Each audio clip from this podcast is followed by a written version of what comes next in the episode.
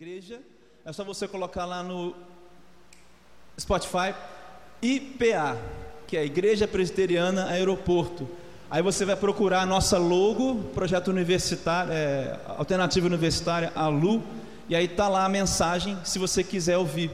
Também a gente está postando no canal do Movimento Raiz J, que é esse esse vídeo de poesia, né, que passou aqui antes. Então a gente está falando sobre hoje uma mensagem de pai para filho. Talvez você tenha que entender um pouco sobre esse direito de ser filho. Mas nós já falamos sobre isso na semana passada e eu disse para vocês que a gente ia ter uma conversa em duas partes. Semana passada foi a primeira, hoje é a segunda e última parte. Na verdade, eu acho que esse tema de pai para filho podia ser uma série, né? Quem sabe a gente não faz uma série aqui no Alu só com esse tema, né? Porque tem tanta coisa para falar sobre isso e com certeza eu não vou conseguir esgotar essa mensagem aqui hoje. Qual é a mensagem de Deus para os seus filhos? O que seria uma mensagem de Deus para os seus filhos?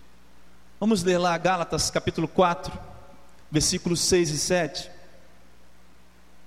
Vamos lá, diz assim: olha, e porque vocês são filhos, Deus enviou o Espírito de seu filho, e aqui filho com F maiúsculo, ao coração de vocês. E ele clama: Abba, Pai. 7. Assim, você já não é mais escravo, mas filho. E, por ser filho, Deus também o tornou herdeiro.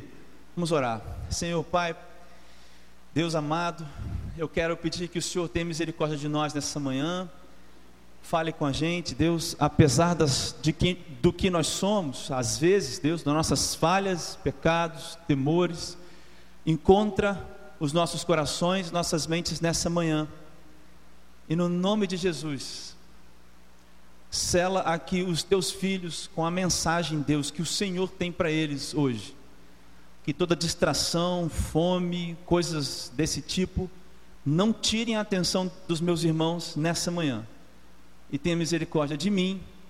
Eu peço humildemente que o Senhor me use aqui para falar comigo, em primeiro lugar, e depois para também falar com os meus irmãos. Essa é a minha oração, Pai, no nome de Jesus. Amém.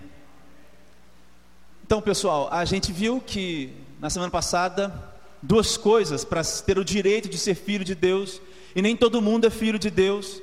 Todas as coisas são criadas por Deus, mas nem todas as coisas, ou melhor aqui, pessoas, são filhos de Deus. Nem todos são filhos de Deus. Então, essa máxima de que eu também sou filho de Deus é, é, é mentira. A gente viu lá em João que é preciso receber Jesus, é preciso crer no nome. E a gente falou então que essas pessoas, no nome de Jesus, essas pessoas que são filhos de Deus, elas são guiadas pelo Espírito Santo não é isso? Há uma vida de santidade, há uma vida de obediência, há uma vida de dependência. E essas pessoas creem no Senhor Jesus como o único suficiente Salvador, reconhecendo o que Jesus fez na cruz, sendo alcançados pela misericórdia e pela graça de Deus. Ok, você já sabe disso. E aí então esse texto que Paulo escreve aqui aos Gálatas, ele é direcionado a essas pessoas, os filhos de Deus. E é por isso que essa mensagem então tem duas partes. Nesse texto aqui, Paulo está falando é, muito especificamente sobre a questão da lei. É só você pegar aqui, um pouco mais atrás, você vai ver a questão da lei, a promessa. Mas ele está usando aqui, se você pegar do versículo 1, uma analogia que é a seguinte: ele está falando assim: olha, aqueles que não eram filhos eram são como escravos. E aí ele está dizendo: aqueles que são escravos eram como meninos menores de idade. E naquela época, aqueles que eram meninos menores de idade tinham que estar sob a tutoria, tutoria, essa é a palavra que é usada aqui, de alguém. E aí Paulo está dizendo, então aqueles que são escravos estão debaixo dessa tutoria da lei.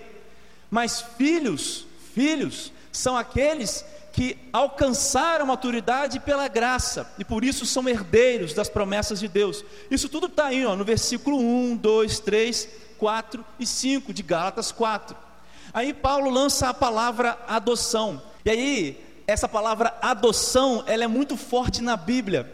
E tem a ver conosco, com a gente, que somos, que nós que somos filhos de Deus.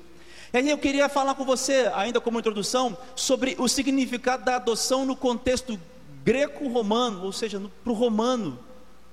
Como é que era esse negócio de adoção naquela época? Era mais ou menos assim.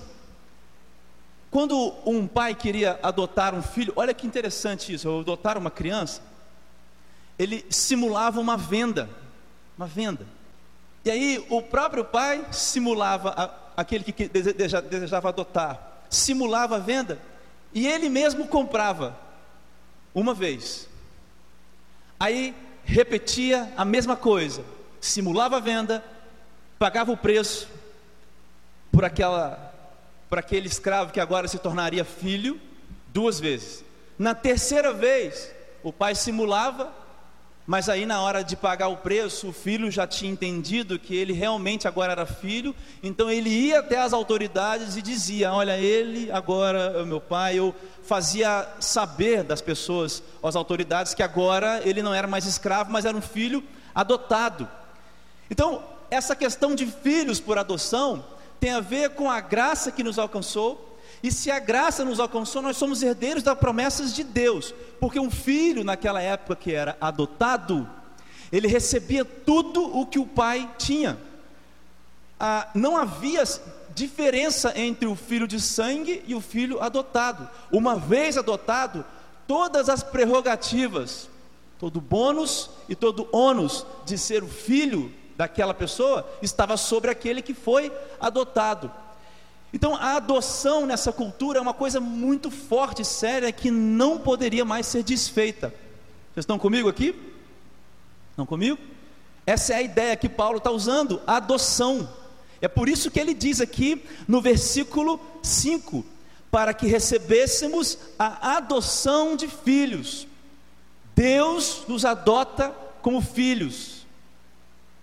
E nós somos filhos por intermédio do filho. Olha que interessante, por isso que nós temos aqui filho com F minúsculo e filho com F maiúsculo.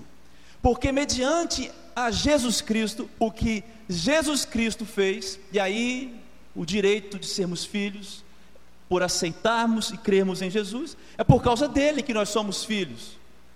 Mas a chave da passagem, a chave dessa passagem, o que eu quero falar com você, a chave da passagem está no versículo 6, olha só.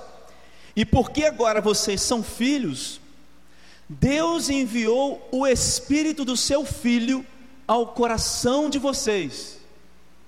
Então tem uma marca nos filhos, alguma coisa que é diferenciada nos filhos.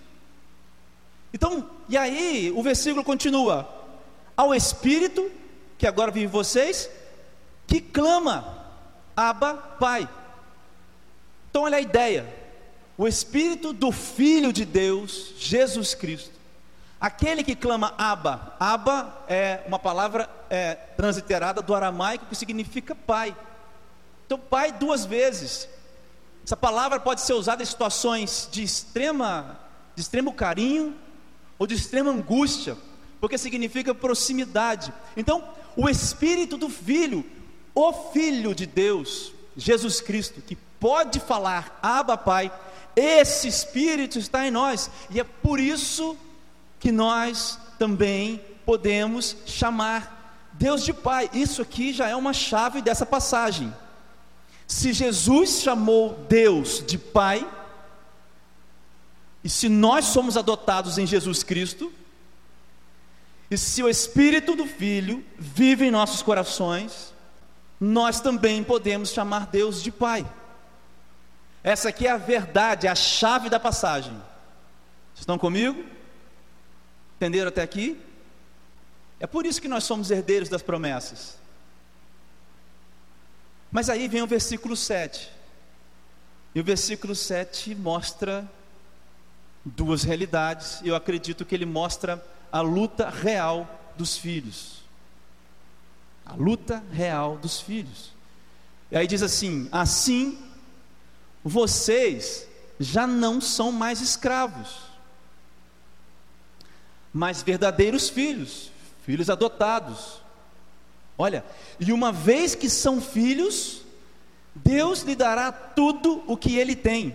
Essa é a versão, uma paráfrase da Bíblia Viva, que tem o mesmo significado se você pegar a versão NVI ou a João Ferreira de Almeida, atualizada.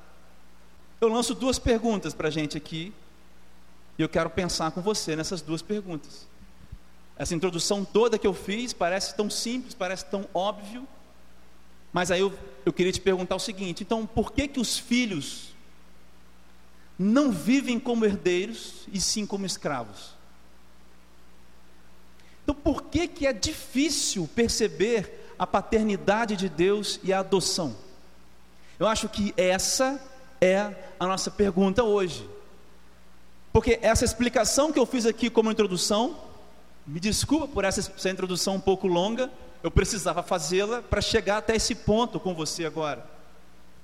Se você entendeu então que os filhos são adotados e têm direito, então por que os filhos vivem como escravos ainda? Ou, na maior parte das vezes, por que, que é difícil perceber a paternidade de Deus e a nossa adoção?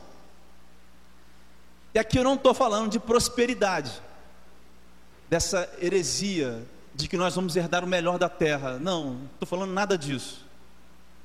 Porque se Deus fosse essa coisa pequena, reduzida a esse mundo, então ele não seria o pai que ele é.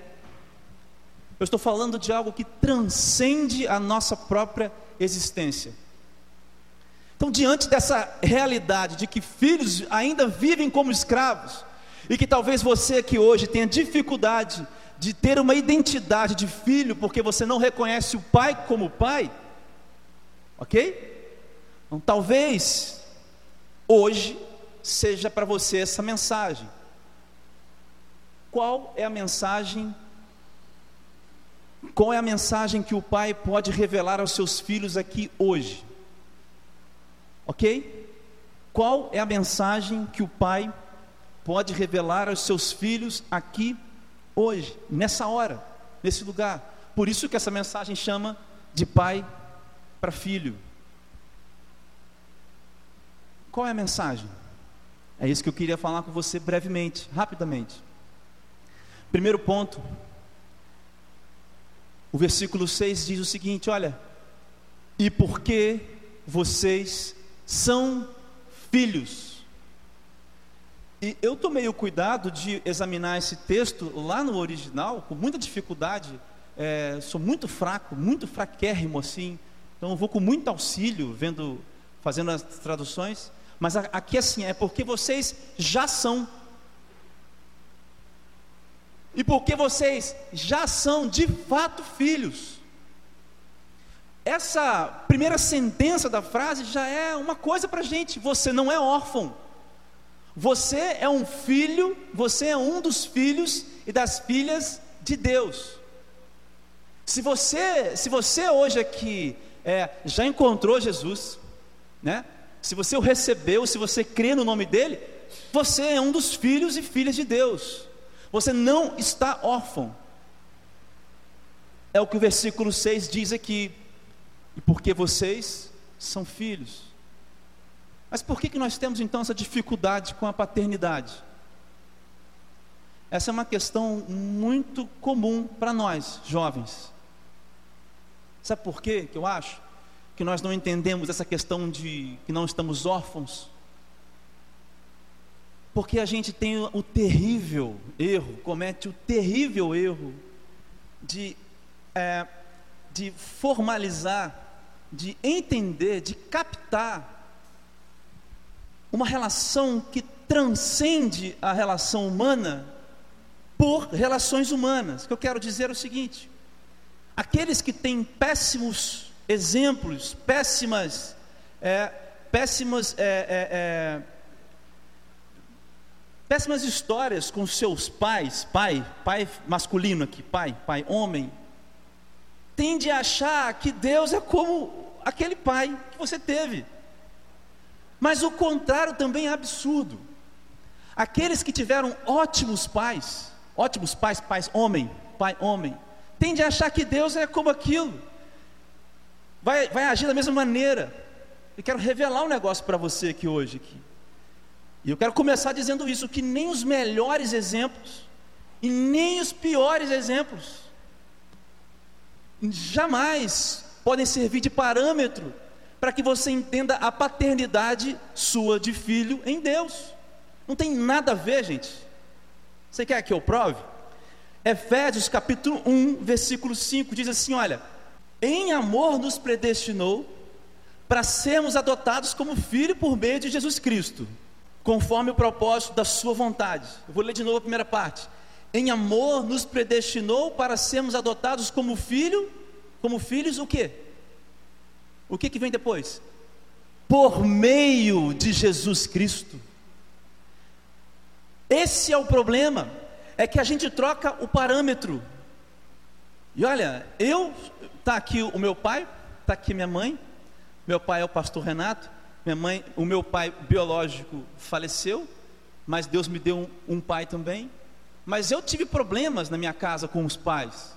Meus pais foram fundadores dessa igreja aqui. Houve um momento difícil na minha família em relação ao meu pai. E se eu tomo esses, esse, esse, esse relacionamento como medida da paternidade de Deus, eu anulo o que o versículo 5 de Efésios diz.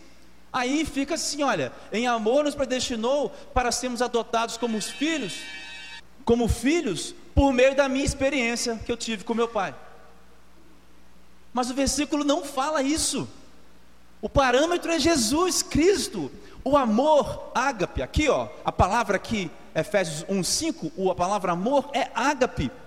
Em ágape, amor que não cabe, que, que não pode nascer em nós, mas é entregue a nós, amor de Deus, e nos predestinou para sermos adotados como filhos por meio de Jesus Cristo. A paternidade de Deus é revelada na face de Jesus Cristo. E não nos melhores exemplos que nós temos, nem nos piores exemplos que nós temos. Aí eu quero te fazer uma pergunta. Então, assim, qual mensagem, se, se a gente pensa nisso, qual é a mensagem de amor que o seu pai aqui terreno pode te proporcionar? O seu pai, o seu pai, que se iguale a essa mensagem aqui de Deus, de enviar o filho dele para morrer no seu lugar esse plano de adoção. Qual é o ato que o seu pai na terra pode ter que se compara com o ato de Deus? Qual que é? Porque não, meu pai morreria por mim, mas o seu pai nunca morreria por todos. E qual é a mensagem de abandono, de ódio, que fica de pé quando é apresentada essa mensagem de ódio, de abandono, a mensagem do amor? Jesus Cristo. Você entende aqui o sentido? Seja qual for a sua experiência com o Pai terreno, nada disso fica no lugar, ou nada disso se compara à mensagem de amor revelada em Jesus Cristo. É a chave. Você não está órfão, você é um dos filhos e filhas de Deus. Então não tente entender a paternidade de Deus a partir das suas vivências, dos seus exemplos. Por mais difícil, complicado que isso seja, eu sei que é. E é claro, a gente está falando de um processo, mas eu posso te garantir que a mensagem de amor da adoção, da nossa adoção como filhos, revelada em Jesus, não pode ser comparada, nada pode ser comparado a ela. Você não está órfão, você é um dos filhos e filhas de Deus. Dois, você não está abandonado, você foi encontrado por Deus. Olha o que diz o versículo 6. E porque vocês são filhos, agora continua, lá em Gálatas 4. Deus enviou o Espírito do seu Filho, olha só, aos seus corações. Deus enviou Deus enviou o Espírito dos seus filhos, do seu Filho Jesus Cristo, aos seus corações. Então, o Pai já enviou, Ele quem decidiu, Ele quem enviou. Você não está abandonado, se você é filho de Deus, você foi encontrado. Mas eu digo para você que é necessário relacionamento para perceber essas coisas. Essa dimensão de que eu não estou abandonado, eu fui encontrado, tem que ter relacionamento. Cara, deixa eu ler para você aqui Romanos 8, 26, 27. Olha só. Olha que texto incrível, cara. Aliás, o capítulo 8 de Romanos é um, é um negócio fenomenal.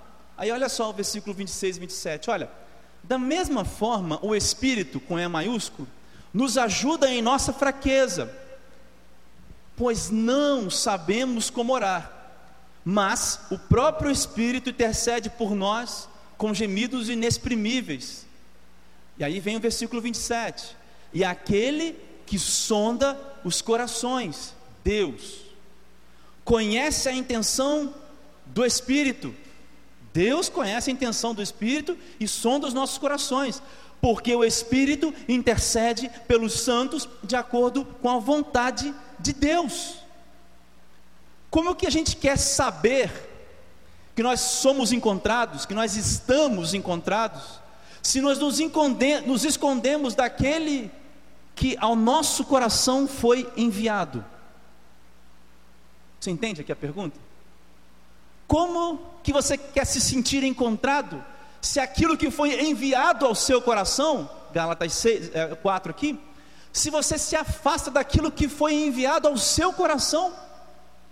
Se não, Juan, eu faço aqui uma mensagem de massagem no seu ego. Mas eu quero falar de coisas práticas.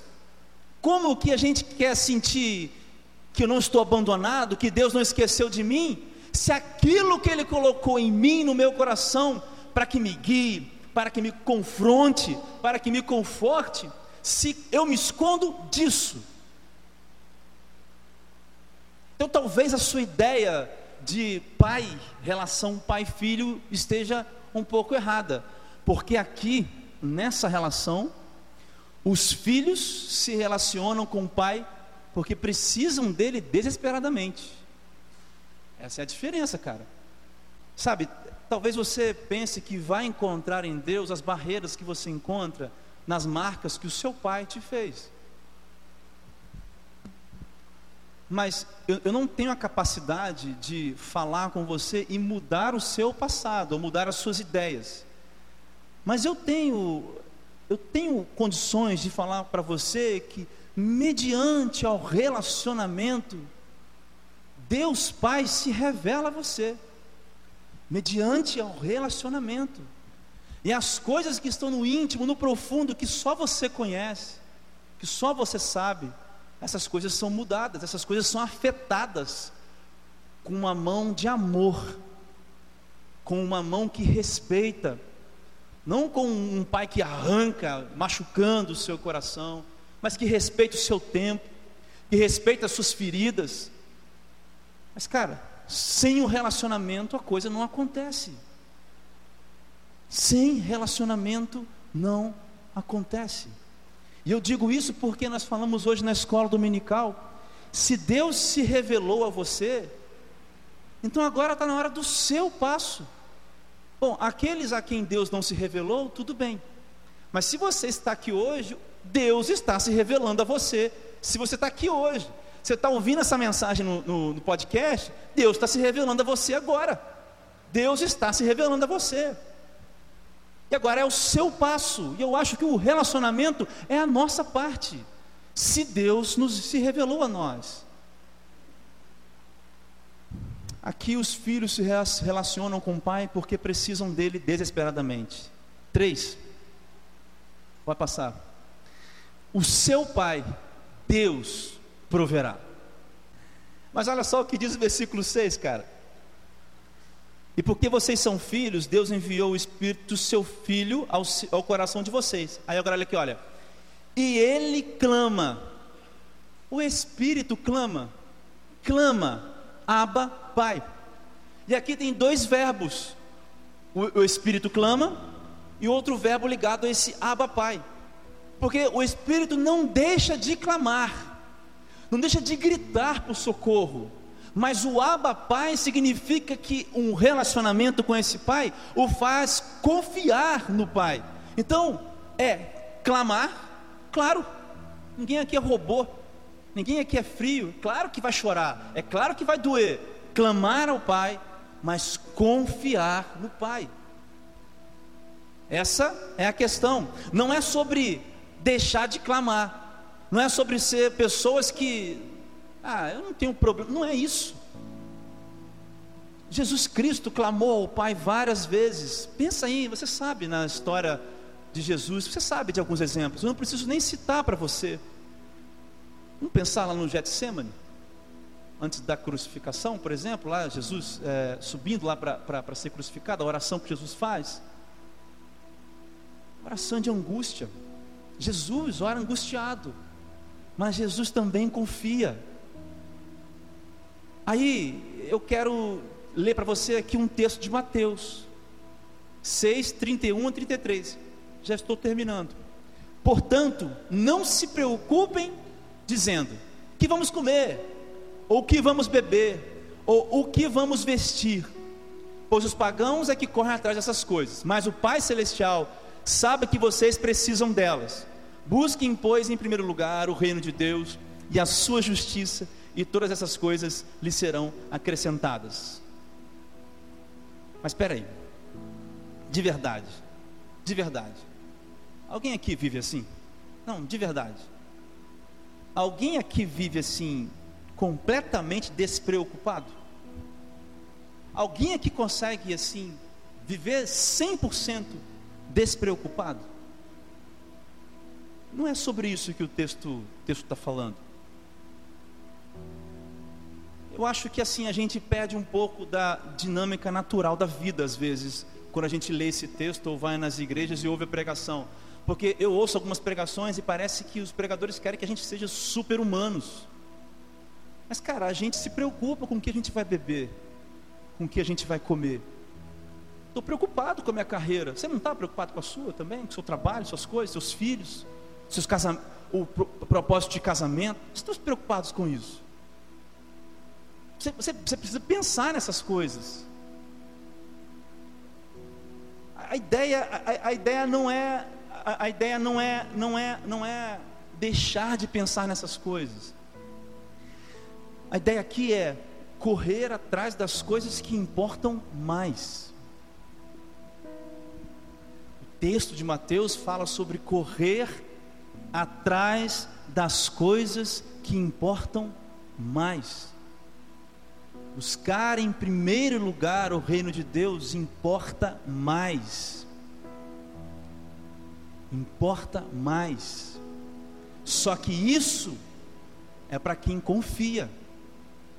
Isso é para quem confia, porque o texto continua. E todas essas coisas lhe serão acrescentadas. Que coisas? as coisas que você anseia e precisa. Você entende a diferença? Então, você clama, você grita por socorro a Deus? Sim.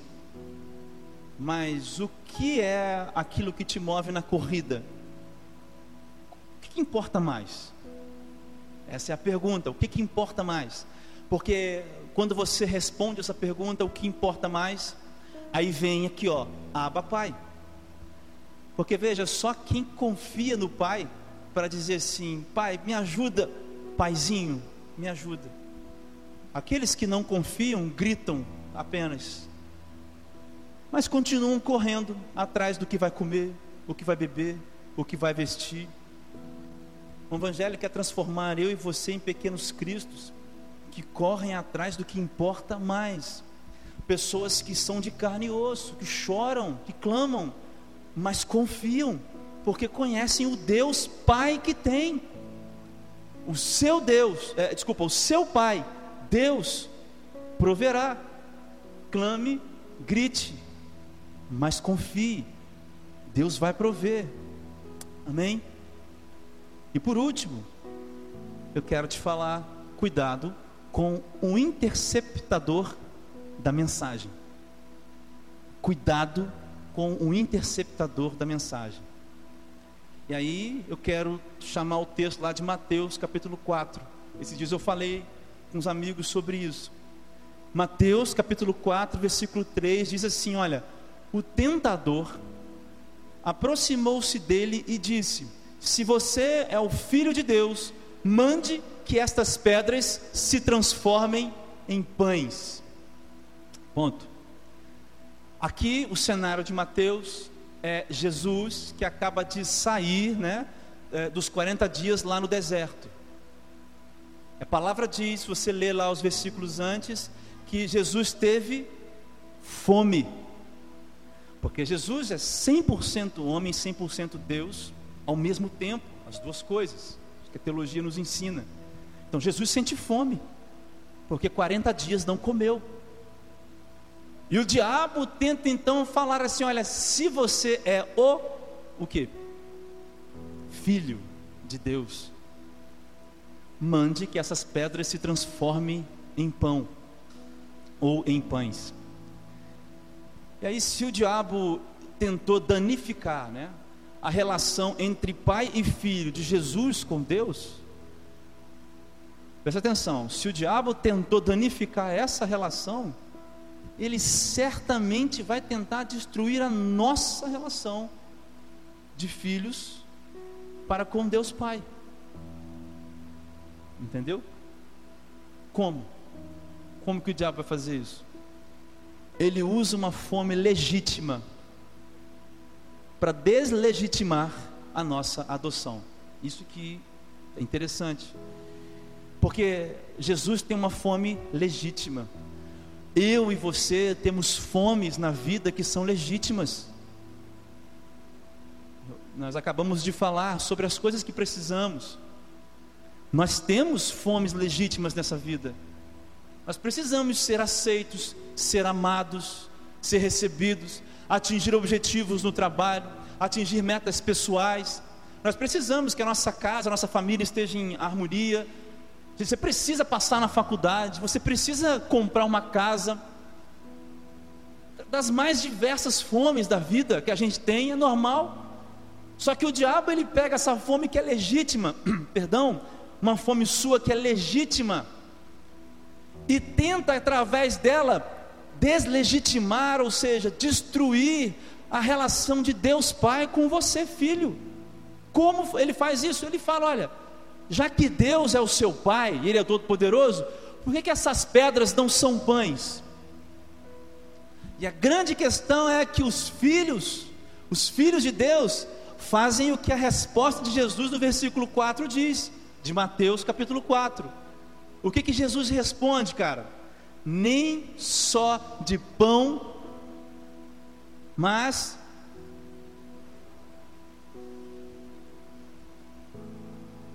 toda palavra que vem de Deus. A resposta dos filhos é a seguinte: olha, a pedra pode ser pedra, essa pedra que Deus pode ter escolhido manter pedra. Ele, ele, não virou pão, essa pedra que não virou um pão para saciar minha fome. Mas, cara, eu não vivo por isso. Essa é a diferença. Eu não vivo por isso. Pela, por uma pedra virar o pão que sacia minha fome legítima. Eu vivo porque a minha fome já foi saciada. A lógica é outra. Eu vivo do que Deus diz para mim. Eu vivo do que Ele fala para mim que eu sou. Eu vivo do que Deus é, cara. Lembra lá da classe da escola dominical? Pelo que Deus é.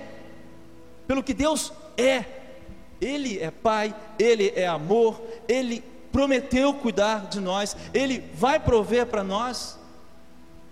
Deus é justo, Deus é santo, eu vivo por isso, cara.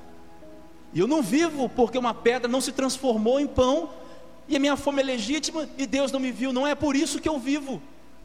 Essa é a grande diferença, mas o interceptador da mensagem de Deus para nós, filhos, a mensagem de um pai do pai para o filho, para os filhos, nós, ele vai tentar interceptar, interceptar essa mensagem assim. Agora, se você parar para pensar, você vai ver, realmente, teve vezes que eu achei que Deus não era meu pai, porque a pedra não virou pão. É ou não é? É ou não é, gente? É ou não é? Essa é a diferença. Não vivo dessas coisas. Eu vivo da palavra de Deus, cara. Eu vivo porque a minha fome já foi saciada. E a fome que eu tenho, a minha fome principal, e a fome que eu tenho nessa terra aqui, Deus proverá. Então, se você se identificar, é, é, desculpa, se você se deparar com o interceptador da mensagem, tem a resposta de Jesus. Olha, diabo, nem só de pão vive o homem, mas da palavra de Deus. Eu quero finalizar então com você agora aplicando com você esse às vezes as aplicações são tão pequenininhas que em dois minutinhos eu termino. Aí eu queria trazer um texto aqui de, do Velho Testamento que resume bem esses pontos que nós falamos. Aí está lá em Isaías, capítulo 49, dos versículos 14 ao versículo 16. E esse texto de Isaías, perdão, é o próprio Deus falando através do profeta Isaías, tá bom? Então é Isaías enquanto profeta, uma situação de desastre, de caos de Israel. Então olha só. Talvez se a gente pudesse trazer para os nossos dias alguém ou um povo que não se considerava, não conseguia se ver mais como filho. Aí diz assim: Sião porém disse, Isaías 49, do 14 ao 16: Sião, porém disse, ou seja, o povo de Deus disse: O Senhor me abandonou, o Senhor me desamparou. E aqui eu faço um parênteses para dizer que esse é o grito de um filho que se acha órfão. Esse é o grito de um filho que se acha órfão. O Senhor me abandonou, o Senhor me desamparou. Continua. Aí a resposta de Deus: Será que uma mãe pode esquecer do seu bebê que ainda mama e não ter compaixão do filho que gerou? Pergunta. Aí Deus responde: Embora isso possa acontecer, ou seja, embora, embora ela possa se esquecer, embora o, o, o maior exemplo de amor que você tem, que a gente tem entre mãe e filho, seja quebrado, porque é isso que o texto quer dizer. Será que uma mãe pode jogar fora um filho que ainda mama? Será que pode fazer isso? Mas embora ela possa se esquecer, eu não me esquecerei de você, porque você é filho. E isso, abre parênteses, é o pai dizendo que você não está abandonado, você foi encontrado. Isso aqui não é para as criaturas, isso aqui é para os filhos de Deus, filhos de Deus. Embora uma mãe possa esquecer do filho, eu não me esquecerei de você. Mas o versículo é, 15 ou 16, eu não sei agora, fala o seguinte: Veja, Deus falando, eu gravei você nas palmas das minhas mãos. Eu gravei você. E termina dizendo: Os seus muros estão sempre diante de mim. O Pai sabe das lágrimas, e da sua dor, Ele proverá. Você entende que esse texto de Isaías parece que é uma síntese do que nós falamos aqui? Você entende? Eu gravei você na palma das minhas mãos, nas palmas das minhas mãos, e seus muros estão sempre diante de mim. O Pai sabe das lágrimas, da dor, da sua dor, e Ele proverá. E eu quero três perguntas finalizar. Você se sente órfão? Hoje o pai te diz que você foi encontrado. Você se sente abandonado por Deus? Mas eu respondo a você com uma outra pergunta. Mas o quanto você se relaciona com o Espírito Santo? Com Deus através da pessoa do Espírito Santo? Você está gritando? Você tem, clam, você tem clamado? Está clamando? mas é difícil para você desenvolver confiança, lembre-se, Ele proverá e Ele não se esquecerá jamais de você. Sabe por quê? Porque Ele é o seu Pai, porque Ele é, e você é o que? Filho. E a adoção em filhos ou como filhos e filhas de Deus está em Jesus Cristo. Não está em nada mais. Então agora é com você. Eu queria que você abrisse esse papelzinho. Na semana passada, eu dei a vocês uma coisinha de, de, de identificação, uma, um cartãozinho. Aí você tinha que escrever assim, a sua filiação. E a ideia era você escrever: Eu sou filho de Deus, e você colar em algum lugar e colocar lá a data para você nunca esquecer, certo? Era isso. E eu queria te dar isso porque eu acho que essa é a mensagem que Deus tem para você hoje, de um pai para o filho. Para você hoje. Eu queria que você se sentir no seu coração, desejo, você guardasse isso, colasse em algum lugar, para toda vez que você duvidar da paternidade de Deus, ou de que você é filho de Deus, que você olhasse para isso.